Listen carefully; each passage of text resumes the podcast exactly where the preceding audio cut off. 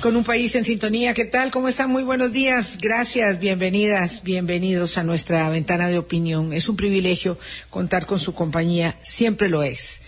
El jueves pasado cumplíamos nuestros 17 años hablando claro y bregábamos en la en la deliberación de la crisis de, agua de los cantones josefinos, ya ampliamente conocida, y decidimos postergar para hoy nuestro, eh, hablando claro de aniversario, referido, como lo hacemos todos los años, a los desafíos del oficio periodístico y, por supuesto, a los eh, globales que van eh, permeando todos los órdenes del quehacer de la actividad humana que tienen que ver con la desinformación eh, y las informaciones erróneas. Entonces, por eso hoy nos dedicamos a ese empeño. De los 17 años de Hablando Claro, eh, una muy buena parte de esa la hemos caminado juntos Boris y yo y, por supuesto, en esta fase, aquí está. Así que siempre mi gratitud y mi reconocimiento para con la generosidad y, el abrazo y la calidez de la compañía. Buenos días. Buenos días, Vilma, y buenos días a todos los amigos y amigas de Hablando Claro, sí, en esta etapa de madurez, de madurez nuestra y de madurez del, del programa. Ahora le estaba contando a nuestro a uno de nuestros invitados, que es un colega joven, que a mí estas épocas del cambio de clima siempre me afectan la alergia, pero en realidad la alergia de años. es la alergia de años, Vilma, pero no la que tiene, hablando claro, un proyecto periodístico surgido desde tu visión, desde tu entereza, eh, desde la determinación. Eh, y yo siempre te estaré agradecido porque a pesar de que nosotros tenemos una conducta ética en el manejo del periodismo, ¿verdad? Y de los cánones del ejercicio periodístico, sí tenemos diferencias en otros aspectos de la vida, ideológicos y demás, y eso más bien lo que nos hace es enriquecernos. Sí, yo creo que solo tenemos diferencias ideológicas, nada más.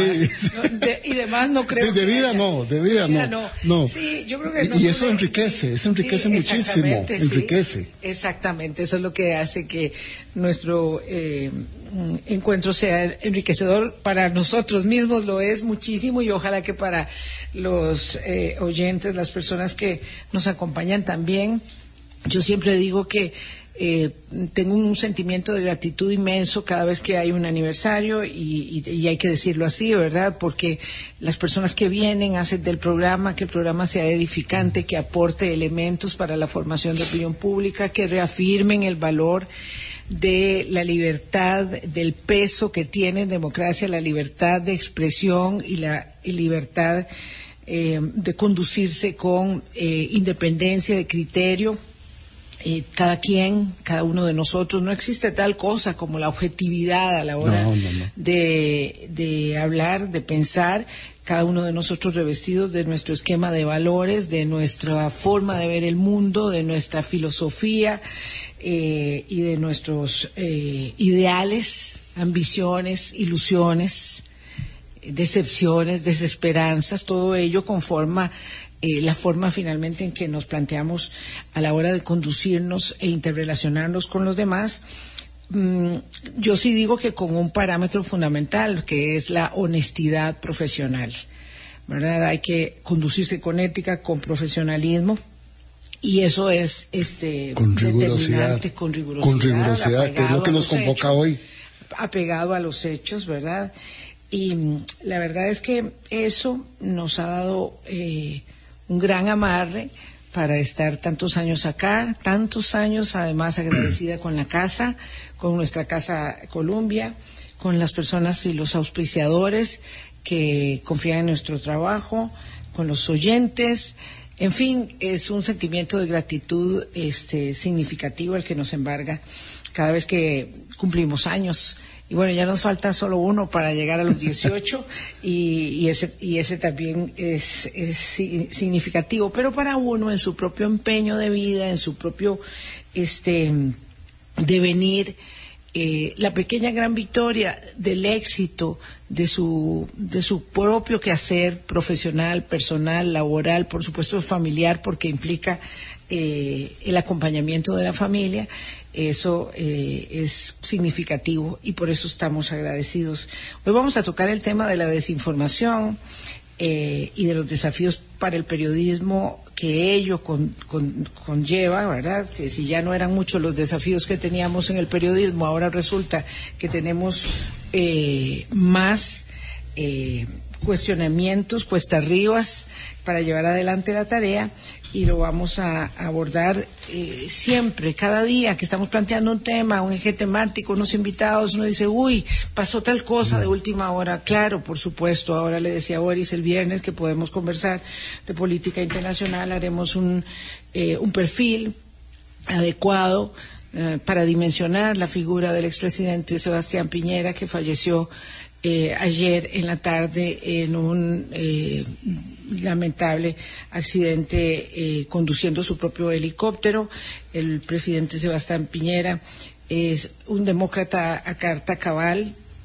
por supuesto, su obra es sometida a, evaluación y el, el ente histórico es el que permite hacer de ello un acto muy ponderado, pero para propios y extraños, el presidente Piñera era un hombre demócrata, inteligente, eh, sensible, sagaz, estaba absolutamente comprometido con la causa de la democracia, particularmente el restablecimiento de la democracia en Venezuela. Y bueno, ya podemos hacerlo el viernes, pero hoy vamos a situarnos en nuestro, en nuestro tema del día. Muchísimas gracias a Yana Sinoguera, presidenta del Colegio de Periodistas que nos acompaña esta mañana. Y ahora sí, podemos, eh, nosotros no tenemos problema, tenemos un corte de luz en la transmisión de Facebook, va a afectar, pero en, la línea eh, al aire no hay ningún problema. Decía que ya Nancy Noguera, como presidenta del Colegio de Periodistas, colega, amiga de muchos años, nos acompaña esta mañana. Y trajimos a David Bolaños de Doble Check, de Proyecto de Verificación de Datos eh, y Ejercicio de Periodismo de la Universidad de Costa Rica, del grupo de, medios de la Universidad de Costa Rica, pues para tener este, una reducción en el promedio etario, que es muy importante, este, pero particularmente porque yo abrazo mucho eh, y con mucho entusiasmo a la gente joven que va a tomar la estafeta ya, ya, ya la tomó. Ya la tomó, ya, la, tomó. Nos, nos están dando unos mesecitos más aquí en el ejercicio, pero hay una, em, una camada mm. de colegas jóvenes eh, que se quita uno el sombrero. Sí, sí, mujeres, hombres, periodistas que nos hacen mantener muchísimo, muchísimo este, la fe, la ilusión y la esperanza de que el periodismo no, no es eh, una tarea en vías de extinción, sino todo lo contrario. Ya Noguera, buenos días. Muchas gracias por acompañarnos en el aniversario de Hablando Claro. Muy buenos días. Eh, en efecto, David, yo creo que es uno de los grandes representantes de una nueva eh, forma de hacer periodismo en Costa Rica que es muy importante además porque eh, para mí una de las cosas más valiosas de doble check es la empatía inmediata que logra cuando se genera una publicación, ¿verdad? Este, yo siempre he admirado que sabiendo que no pagan nada por publicidad en las redes sociales, eh, la publicación en cuestión de minutos tiene un gran alcance y creo que eso también es como eh, da ilusión y al mismo tiempo reta porque eh, algo que ha ocurrido con los periodistas que nos podemos llamar tradicionales, porque ya tenemos un poco más de tiempo. Somos como los partidos. Exactamente, y aprendimos a hacer periodismo en plataformas, digamos, bidimensionales. Eh, es que eh, las audiencias jóvenes están súper desatendidas, ¿verdad? En los medios no están logrando llegar eh, a esas audiencias y las audiencias jóvenes tienen formas diferentes de comunicarse, un espacio tridimensional, por decirlo así, y creo que Doble Check tiene esas cualidades dentro de una lógica de periodismo de lo más riguroso que hay. Es decir, no estamos hablando de alcanzar audiencias jóvenes con el periodismo deportivo, por ejemplo, que es muy importante para, para eh, como temática para este tipo de público. Estamos hablando de temática dura, ¿verdad? Es tomar un contenido de una cosa política y desentrabarla. Vamos a explicar bastante bien qué es lo que hace doble check para poder enmarcar el tema de la desinformación, ¿verdad? Porque yo sé que ya Nancy se entusiasmó muchísimo, ¿verdad? este, eh, pero vamos a enmarcar el tema eh, en su en su dimensión. Eh, te saludo, David, nada más porque no hace ratico que, que está aquí sentado y no lo hemos saludado como Dios manda. No, hola, muchísimas gracias por el espacio, más bien y a ver, en estos días ha sido muy evidente la necesidad de que las personas periodistas no solamente repliquemos información, sino que verifiquemos la información que estamos compartiendo. Eh, en campaña política, precisamente, la desinformación se ha utilizado como una estrategia de comunicación y eh, las personas en el gremio debemos estar conscientes de eso y eh, verificar a todas las personas, no por una desconfianza que sea eh, nociva, sino que es la desconfianza, eh, el escepticismo es una parte completamente sana, necesaria de nuestra profesión y debemos eh, trabajar de ese modo, ¿verdad? Siendo escépticos siempre. Hablamos entonces de los desafíos de la desinformación de cara al ejercicio periodístico y ¿por qué traemos este tema a colación? Porque hace muy pocos días, a finales del mes pasado, en el Foro Económico Mundial, en la reunión eh, de Davos en Suiza, que se hace anualmente, se presentó el reporte mundial de riesgos. Y ahí es una eh, especie de eh, encuesta que se hace a 1.500 líderes del mundo.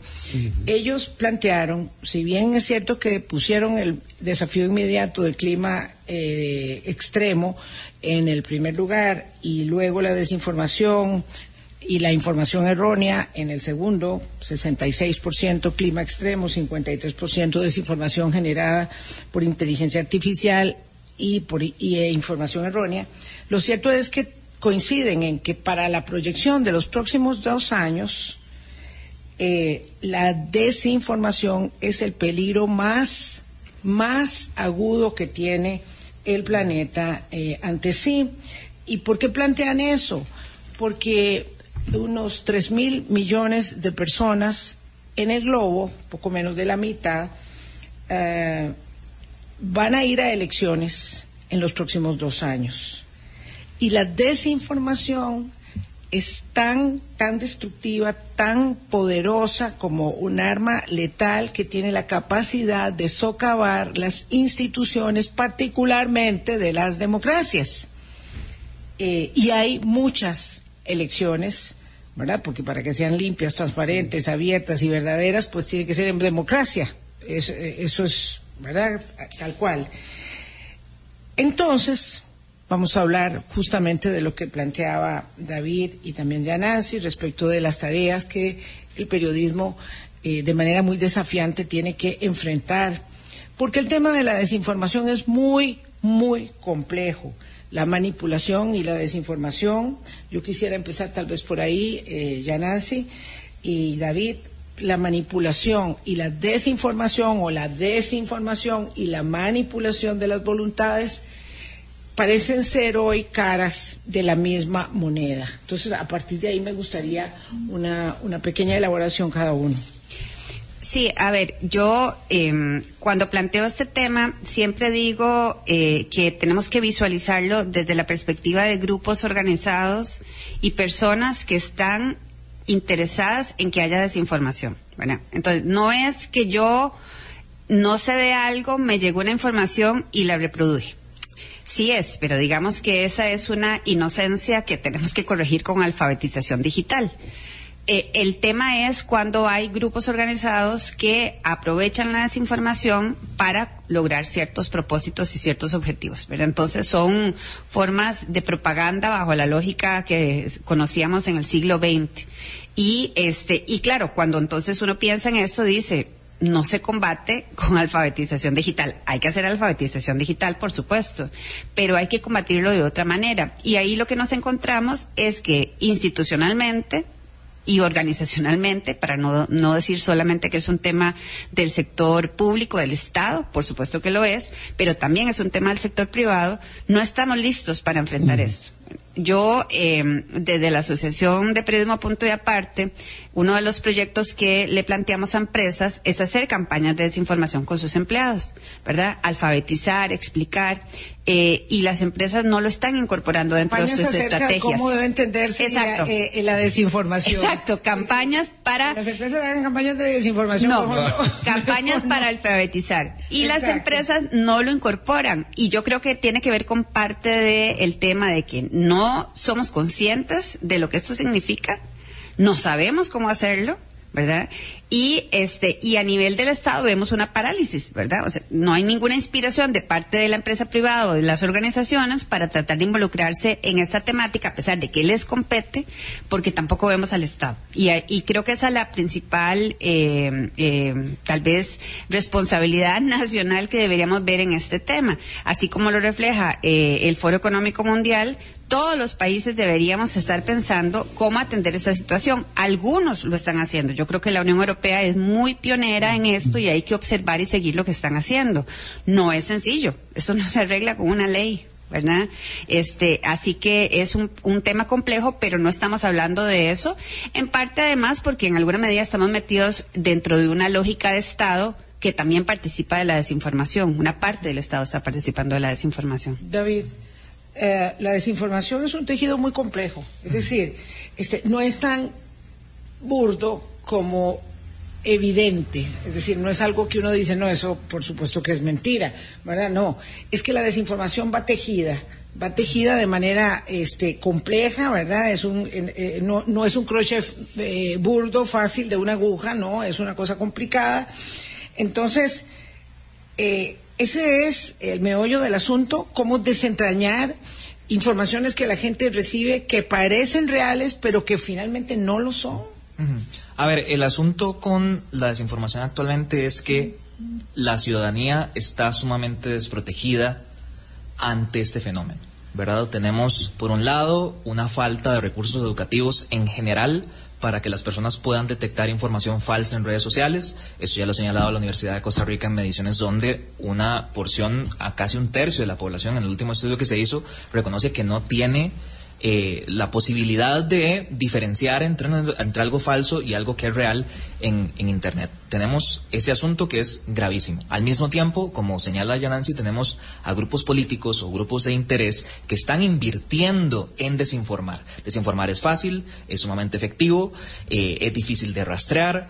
Entonces, tenemos una dinámica donde hay grupos que están desinformando. Profesionalmente, ¿verdad?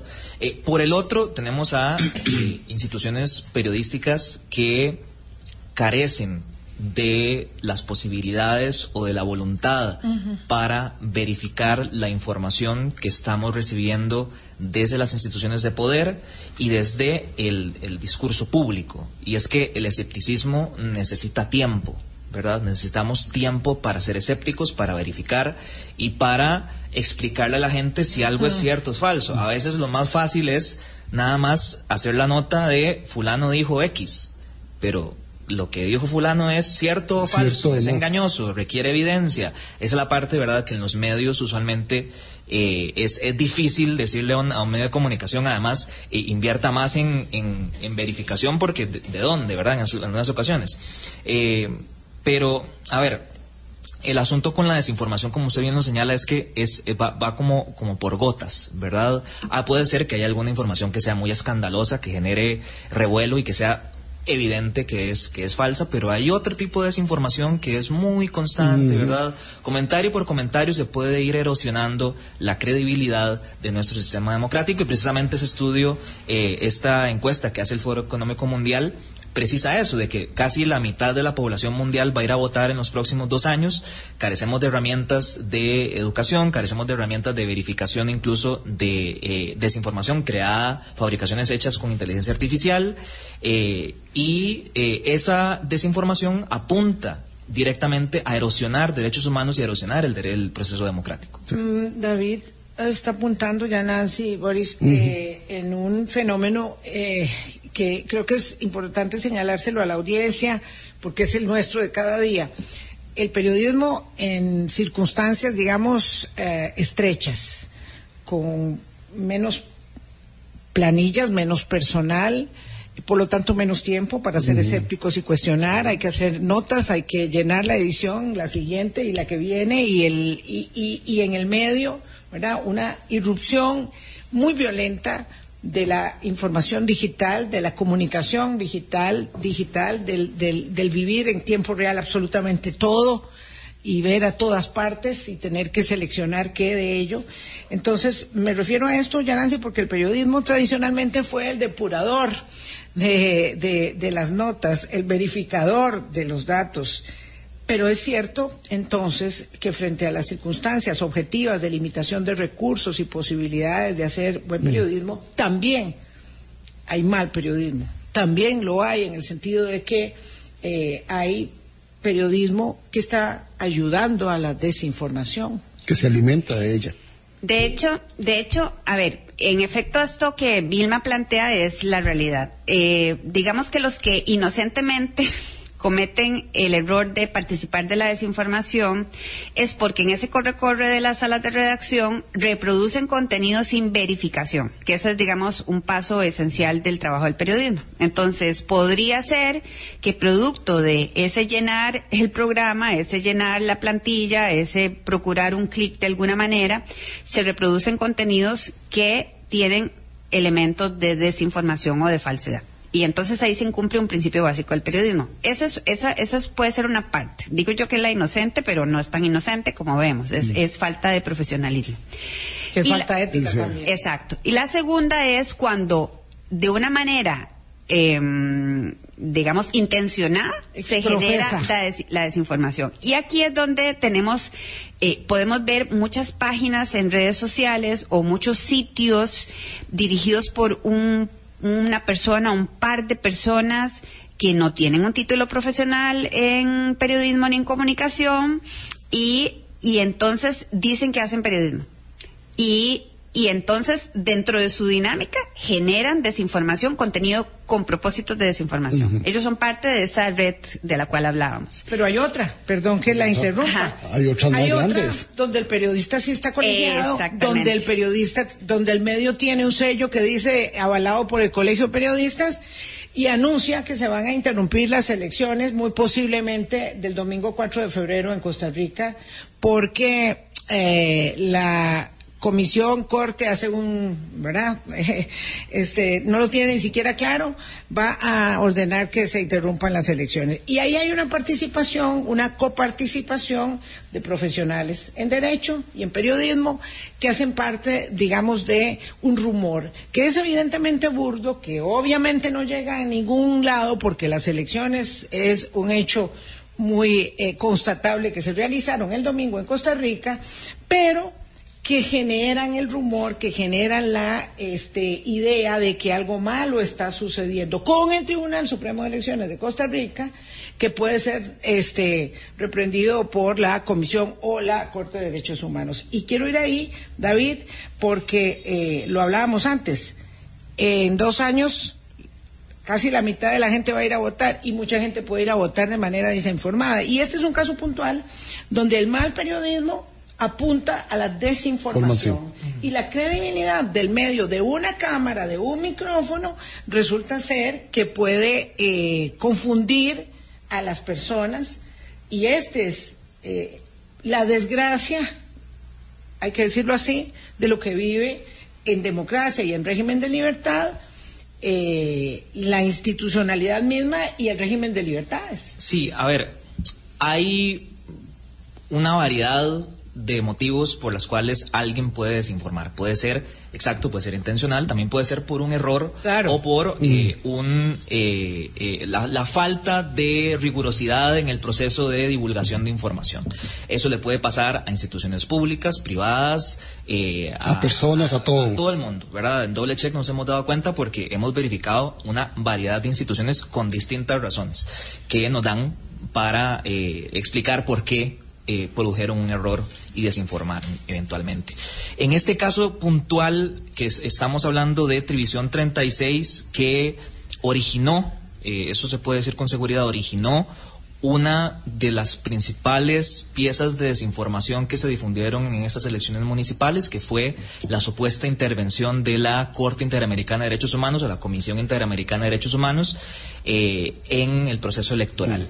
Este, eh, este bulo, desafortunadamente, comienza allí, en un espacio noticioso de ese noticiero, donde presentan un documento, el periodista lee el documento completo de la comisión donde le solicita información al TSE, tiene incluso al Ministerio de Comunicación y lo consigna diciéndole esto es una solicitud de información, pero aún así el periodista decide decir que eh, al parecer la comisión estaba instando al TSE a tomar medidas. Mm. Eh, incluye también en ese espacio a un abogado involucrado en, el, en la queja de aquí Costa Rica manda con la comisión.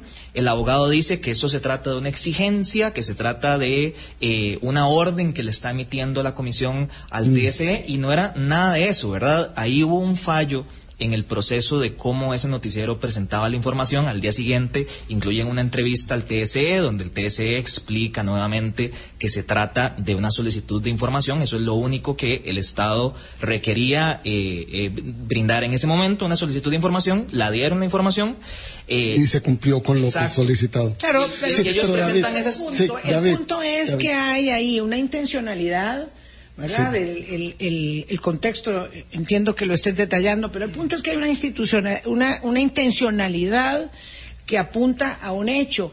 Y ahí es donde creo que es muy difícil para las personas separar la paja del grano, porque ¿cómo se sabe lo que es cierto de lo que no es cierto? Vilma, ahí yo quisiera, porque yo creo que David y, vamos a... y vamos a corte, y ya Nancy han dado muy claramente en el hecho.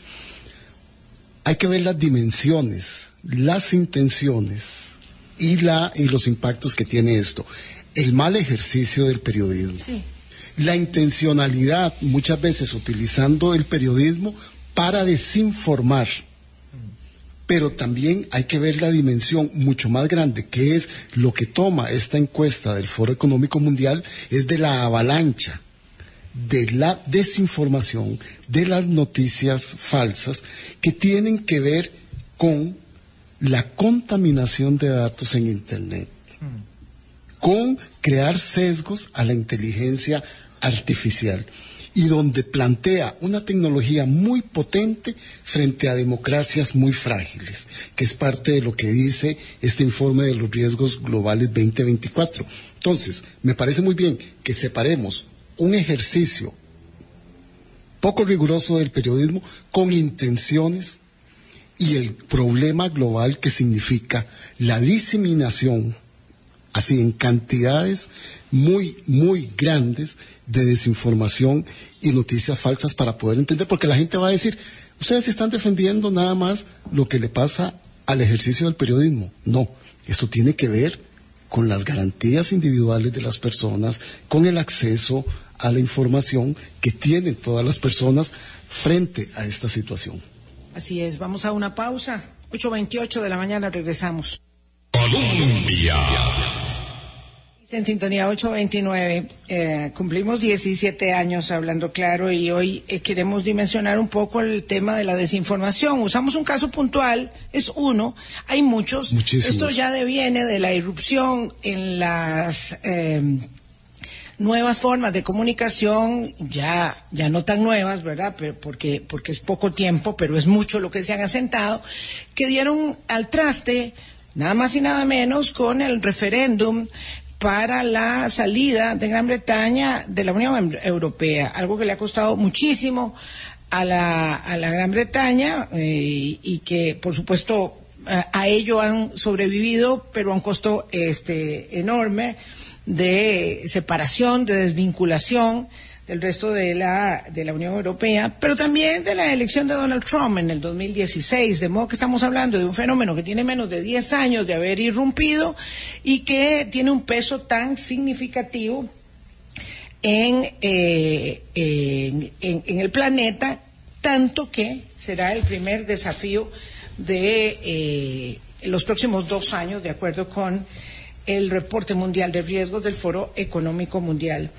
¿Cómo hacemos los periodistas eh, y cómo hace la ciudadanía, Nancy, para definir que es eh, un ejercicio, hay dos, ¿verdad? Está el ejercicio informativo y está el ejercicio del periodismo de opinión. En el ejercicio del periodismo, en todo debe haber verificación, que es como el santo grial que levanta David en cada momento, ¿verdad? Pero ¿cómo hacen eh, las personas para poder entender y poder separar, habida cuenta de la falta de legislación, de la falta de regulación, de la falta de educación, ¿verdad? Que eh, ha sorprendido al mundo entero con este mm, eh, con esta irrupción enorme de la desinformación. A ver, pongámoslo en el contexto de, de Costa Rica creo que como ciudadanos deberíamos eh, cuidar el tipo de contenido que queremos ver, entender, conocer e incorporar en nuestra vida y en nuestras decisiones y ayudar a que las personas que están cercanas a nosotros también lo entiendan. Entonces creo que es un primer ejercicio de responsabilidad individual. Y entonces eso pasa por crear filtros y decir a quién quiero seguir, a quién quiero escuchar, dónde me quiero informar no creo que sea, deba ser a la inversa, ¿verdad? O sea, el mm. poder tiene que ser ciudadano. Yo, persona, decido cómo me quiero informar. Y por tanto, barro y digo esto no y esto sí. Y ahí es donde eh, los medios de comunicación, los periodistas o quienes producen contenido regular sobre temas de actualidad, deberían decir yo quiero que no me barran, yo quiero estar en el centro. Y ahí hay una apuesta importante si la, el medio de la organización tiene una audiencia que lo sigue, esa, digamos, esa audiencia crea una lógica de ingreso, ¿verdad? Porque esa gente de alguna forma, directa o indirectamente, va a pagar por ese contenido. Creo que eso es, eso es lo que hay que hacer y no a la inversa, digamos, no debería venir al Estado a decir, ah, le voy a poner una etiqueta de bueno a este, este y este, este es malo, este es malo. Porque ahí creamos, digamos, un problema de control que no es conveniente. Lo que sí debería hacer el Estado es garantizar eh, que los que lo están haciendo bien tengan ciertos beneficios, por decirlo así, tengan cierto reconocimiento y los que lo están haciendo mal, digamos, de alguna forma ayudar a que el sistema digamos, de decisiones los vaya excluyendo. Los depure. ¿Verdad? Entonces, eso es importante porque a veces decimos, hay que controlar, hay que hacer leyes y demás, y usualmente ese tipo de control y leyes cuando viene de ciertos gobiernos o de ciertas visiones políticas muy miopes, lo que genera es control. Y el control es la primera forma de atacar, eh, de acabar con la con el periodismo independiente. Entonces eso es importante. En general, eh, la recomendación que siempre todo medio de verificación le hace a la ciudadanía es que tenga paciencia, porque la desinformación, sobre todo aquella que está fabricada para manipular, procura sacarnos de las casillas. Entonces, el solo ejercicio de ser un poco paciente, de, que, de, controlar esa emoción cuando uno ve algún titular eh, o alguna, algún, alguna información, ¿verdad?, que, es, que, nos genera una reacción fuerte, esperar. Eh, primero, obviamente, eh, pedir fuentes, ¿verdad?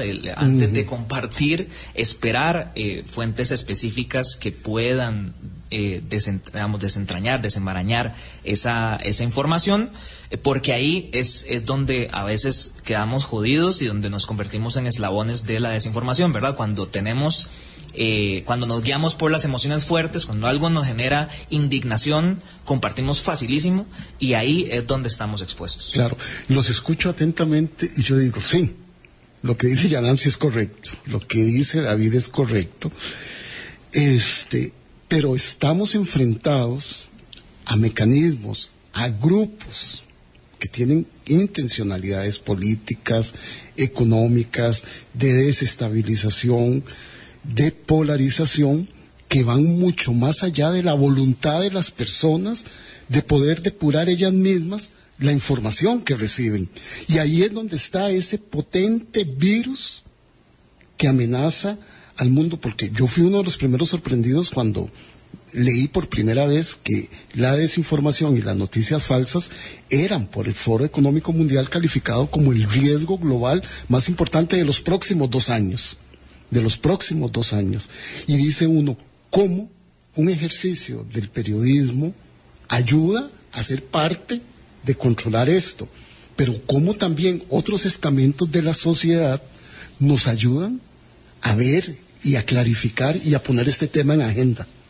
Sí, yo creo que eh, si uno piensa que están haciendo las instituciones del Estado en su propio espacio y obviamente a un nivel más grande otras entidades respecto a todo el fenómeno de desinformación, uno no encuentra nada. No hay No, no hay. absolutamente nada. Ni las instituciones en su propio espacio están procurando resguardar la desinformación de sus propios temas, ni tampoco el Estado como un todo está tratando de eh, generar eh, el recurso humano y tecnológico que ayude a identificar cómo se disemina esa desinformación, porque sí es posible detectarlo, ¿verdad? Han habido ejercicios en Costa Rica de detección de quiénes son los generadores de esa desinformación o de esa violencia, digamos, este, digital, que también es otra forma, digamos, de expresión de la desinformación.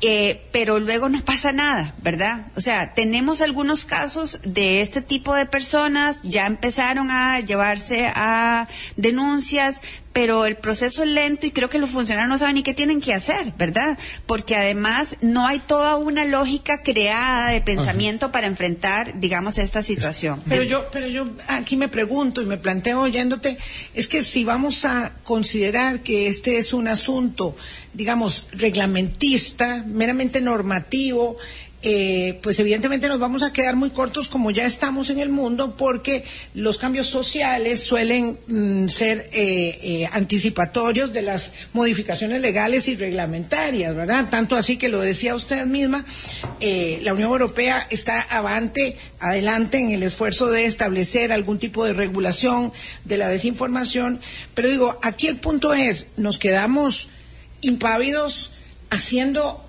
en el ejercicio de verificación permanente de el periodismo riguroso, eh, digamos, la tarea de sacar agua de un bote que tiene muchos hoyos, muchos hoyos, ¿verdad? Y uno todo el día con el tarrito tratando de decirle a los suyos, no, mire, no lo comparta, mire, vea, tenga cuidado.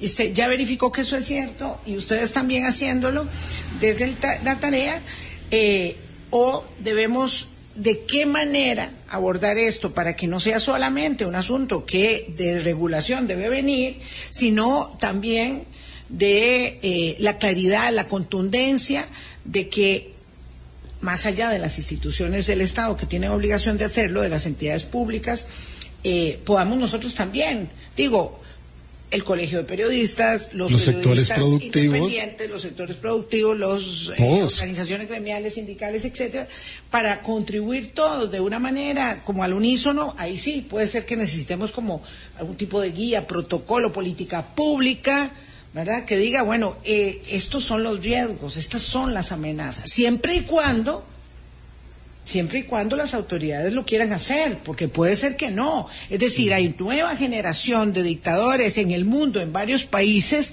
que están alimentando sus proyectos políticos a partir de la desinformación. Eso lo vemos todos los días, todas las semanas aquí en el programa.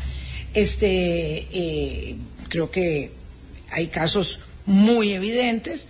Entonces, ¿cómo, verdad, enfrentar esto? Es que lo más importante es eh, defender y acatar la legislación que ya tenemos, ¿verdad? Acá Claro. hay que entender sí, que Costa Rica sí. tiene una legislación importante sobre transparencia y acceso a información y entonces, sobre todo, ¿verdad? El gobierno tiene la obligación de entregar información y de ser transparente, pero eso es algo que podemos extrapolar a distintos actores del sector del, del, del discurso público, ¿verdad? La transparencia, el hecho de que las instituciones deben compartir más allá del comunicado las fuentes y la evidencia que sustentan ese, ese comunicado X o comunicado Y.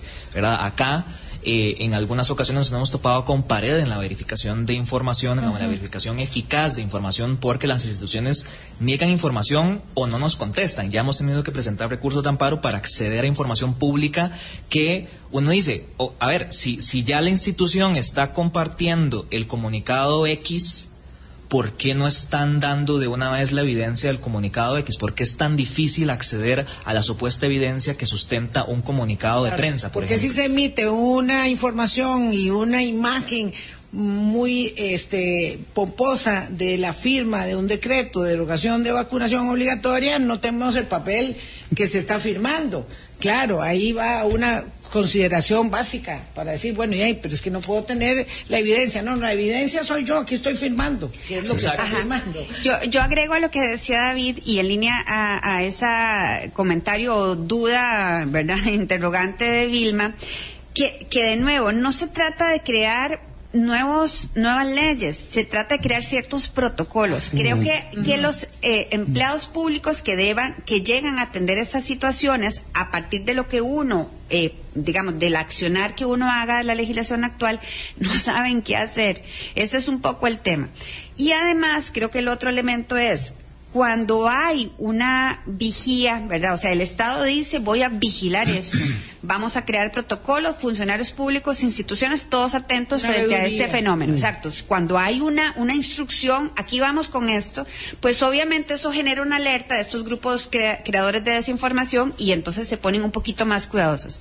Pero cuando no existe eso, y más bien pareciera que ciertas figuras o instituciones dentro del Estado participan de esas cadenas de desinformación, hay como una eh, patente de corso, hacerlo porque no te va a pasar nada, ¿verdad? Y yo creo que ese es un poco el problema que estamos experimentando. No solo no tenemos a un Estado tutelando y diciendo pilas con esto, todos vamos a ver cómo lo atacamos, sino que además tenemos una parte del Estado porque lo hemos visto desde hace un buen rato, ¿verdad? Cómo estas redes reaccionan de manera inmediata a las comunicaciones del Poder Ejecutivo, de Casa Presidencial o de algunas entidades.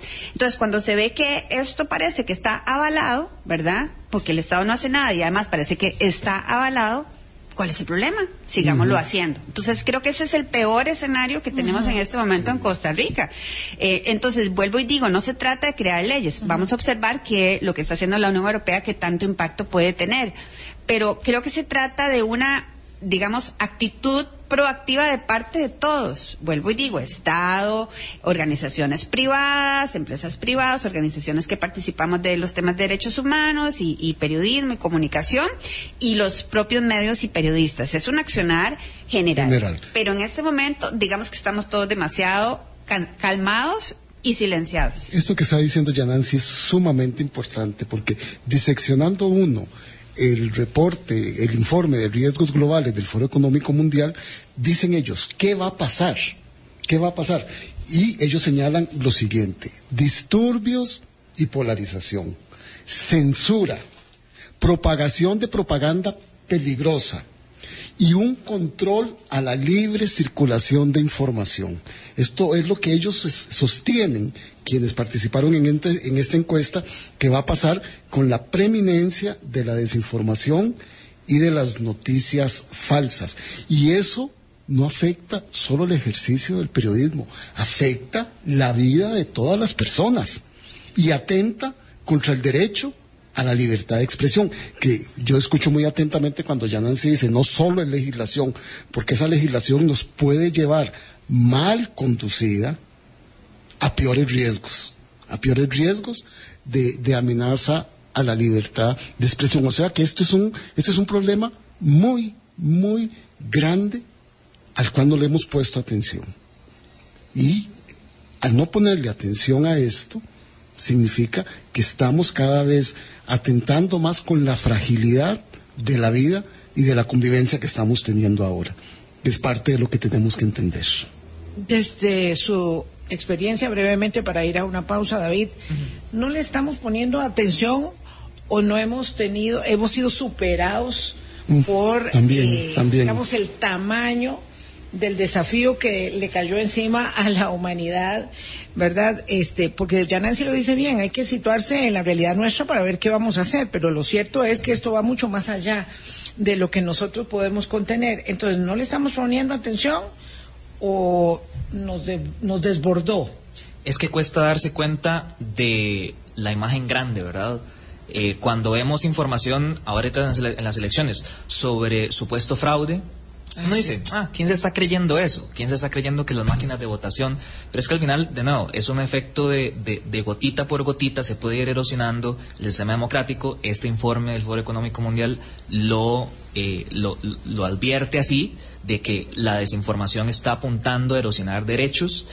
Eh, y entonces creo que esa es la parte que, que es más difícil, ¿verdad? De, de, darnos cuenta como sociedad de que ese tipo de falsedades pueden sonar ridículas para nosotros. Para nosotros pueden sonar a veces que uno dice, ¿cómo es que alguien se cree esto? Pero para Es que mucha puede gente haber- no. Puede haber gente creyéndoselo. Mucha, mucha ¿verdad? gente que se lo Eh, cree, eh, eh, claro. creyéndoselo porque por distintas razones, ¿verdad? Porque cuesta a veces darse cuenta de qué es cierto que es, o qué es falso. Hay información que es muy intrincada y que intenta aparentar ser cierta, eh, pero también hay desinformación que apunta a nuestros propios sesgos, ¿verdad? Si algo eh, nos confirma nuestra visión de la realidad, lo vamos a compartir más fácilmente y lo vamos a incorporar a nuestra visión de mundo.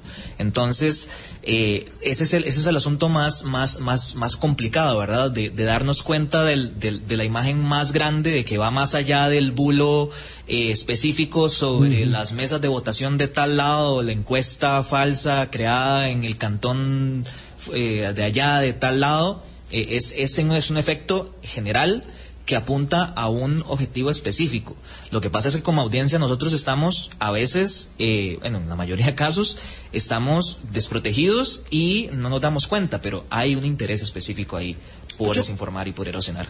846, David Bolaños eh, de Doble Check de la Universidad de Costa Rica y Yanesi Noguera, presidenta del Colegio de Profesionales en Ciencias de la Comunicación, nos acompañan esta mañana. Colombia.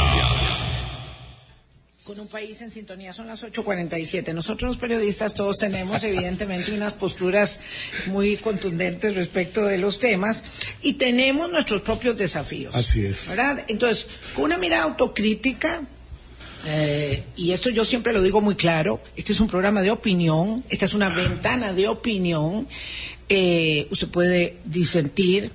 eh, yo lo que no acepto son los insultos, entonces, los bloqueo, ¿verdad?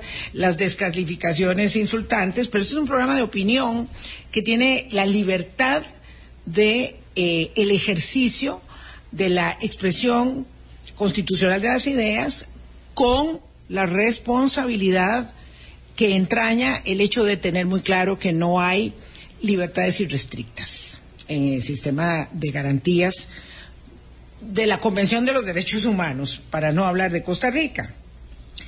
En el ejercicio del periodismo de información, atentando contra las limitaciones de los recursos, contra la imposibilidad de tener mucha paciencia para el ejercicio del sano escepticismo, ¿verdad? Cosa que evidentemente es un problema ético que tenemos porque tiene un problema, una arista, digamos, operativa, que es ética, eh, pero partiendo de la buena fe, lo cierto es que tenemos que admitir que el periodismo, no todo, está haciendo la tarea que hace Doble Check de la Universidad de Costa Rica, Ojalá fuera así. ¿verdad? Este, sino que está contribuyendo de una manera inapropiada a la dispersión, a la diseminación de desinformación. Unos, como dice Yanansi, inocentemente y otros exprofesamente. Entonces ahí uno esperaría que el Colegio de Periodistas también pudiera hacer una tarea que no quiero trasladarle solo a Yanansi Noguera y a los colegas de la Junta Directiva actual, pero una tarea que pudiera contribuir a esos protocolos y a ese proceso de aprendizaje para también decirle a los colegas, este, esto no está bien, esto no está bien. Sí, sí.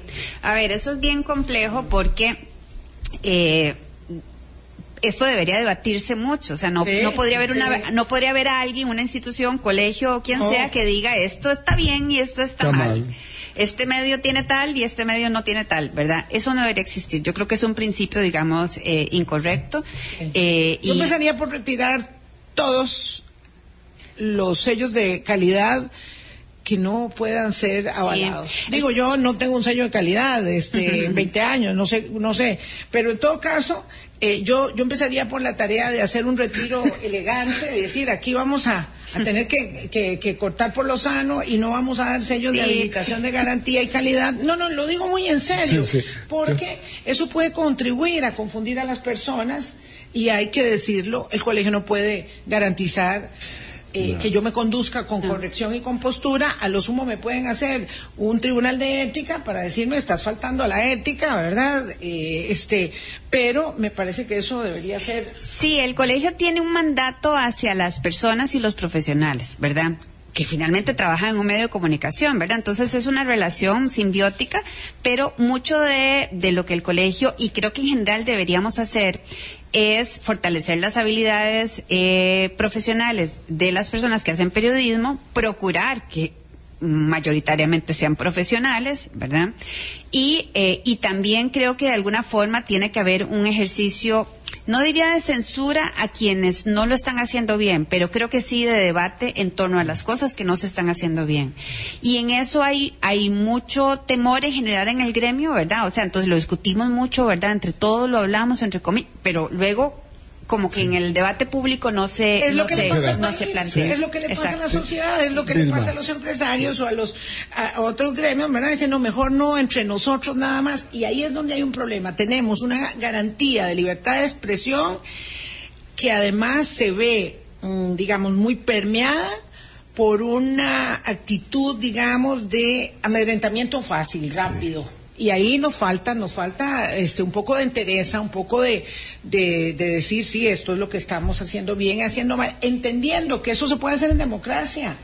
El tema es que si perdemos las libertades porque la desinformación nos arrolla como una avalancha y la gente cree en el discurso fácil, populista, en la, en la desinformación bien planteada, vamos a perder eh, la posibilidad de la libertad que hoy nos permite conversar de este Es- tema tan estoy, de, estoy de acuerdo con vos, Vilma, en que esto tiene que ser discutido, enfrentado. Pero también entiendo a nuestra presidenta del Colegio de Profesionales en Comunicación y de nosotros los periodistas en el sentido que es una tarea muy compleja para el colegio mismo como gremio, porque atiende solo una parte de la sociedad.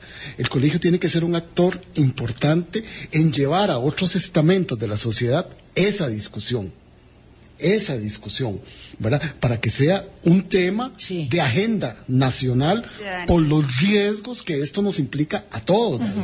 Y en, Sí, y en periodismo creo que lo, lo relevante es eh, también para la ciudadanía es que tenemos que crear una conciencia mayor de que la información que nos dan los medios son, son un producto, son un producto de consumo, lo estamos consumiendo. Y es una que, parte de la información. ser- debemos ser exigentes con esa información.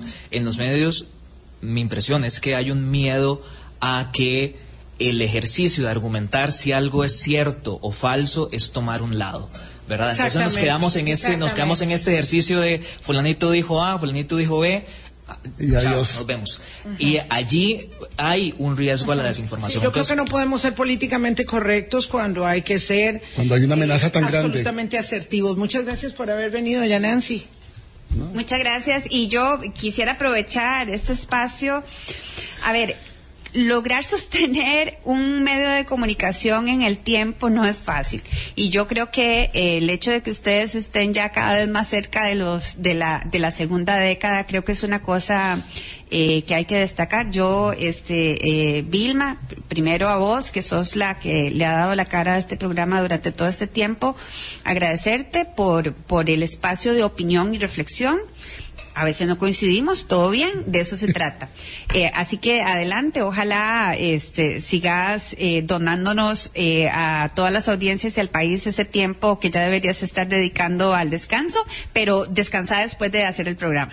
Eh, y, a, y a Boris, pues qué bueno que también eh, ha sido parte de este proceso en una primera etapa, luego ahora en esta nueva etapa eh, con Vilma, así como las otras personas que te han acompañado. Yo creo que es fundamental no sentirnos solos como periodistas. O sea, por más que trabajemos en un programa donde seamos el programa, es importante no estar solos, es importante escuchar otras voces, es importante debatir sobre periodismo y debatir en general sobre la realidad nacional. Y yo creo que eso es un gran aporte que Hablando Claro ha hecho durante todos estos años. Muchas gracias, ya Nancy. Muchas gracias a David por haber venido, por tener tan clara la misión y la estafeta que, que le corresponde. Y claro, Que es un trabajo duro, muy duro. Es que los que vienen hagan la tarea mucho mejor que los que ya nos vamos. Entonces, yo sí confío en que eso va a suceder porque eh, decíamos al inicio, tenemos una, una camada buenísima de, de periodistas este, que tienen muy claros los nortes éticos, no importa cuáles sean las transformaciones digitales, tecnológicas de la, de la comunicación en estos tiempos, los parámetros éticos son los mismos que cuando eh, yo aplican aprendí en a televisión en una pizarra, imagínense ustedes, este, en una pizarra con la profesora Sonia de la Cruz, este, eh, y- Cortando y- cintas con un cúter. por supuesto, con, Para radio. Por supuesto, eh, eh, eh, un poquito antes de eso, con máquina de escribir en lugar de computadora. No, es, es el tiempo es implacable eh, y la transformación es muy vertiginosa. Así que ahí estamos. Gracias, gracias a todos. Pásenla bien. Hasta mañana.